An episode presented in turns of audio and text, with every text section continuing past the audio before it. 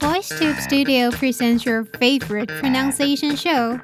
Join us now and improve your listening and speaking skills. My name is Mia.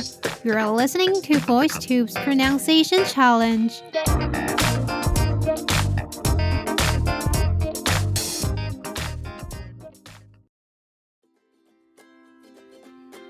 Hello, VoiceTubers. How are things? Let me ask you a question. What kind of movie genre is the one that you like the most and hate the most? I like romantic comedies very much, while I seldom watch horror movies, especially the ones with zombies. Zombies are 100% my childhood nightmares.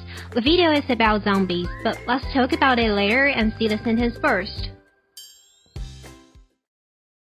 But scientists are finding ways to slow down their build-up or even remove them in order to prevent or treat age-related disease and ultimately extend one's lifespan. I'll repeat again slowly.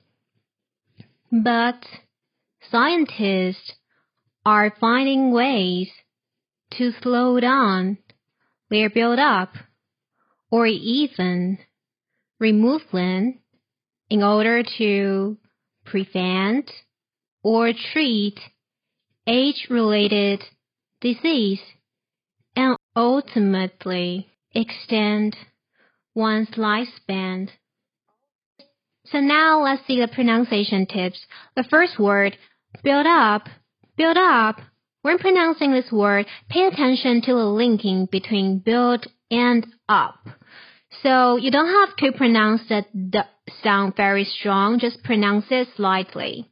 So it's build up, build up instead of build up. Number two, age related, age related is a compound adjective. And now let's focus on the word related. Let's separate the word into two parts, re and L-A-T-E-D. Okay, now in the first part, the pronunciation of the vowel E here is a short I sound, which is E. E. Very short and quick, so it's re. Re instead of re. Now let's see the second part. L-A-T-E-D. When there is a vowel between A and E, A and E will have a A sound, and the pronunciation of T here is a flap T. A flap T is like a slight version of the, the. So listen carefully. Lated, lated. Okay, and now combining all together, age related, age related. Now is the third word, ultimately, ultimately. So let's separate the word into four parts. U L T I M A T E L Y. Now let's see the first part. The pronunciation of the vowel U here is uh uh and now is the second part. T I.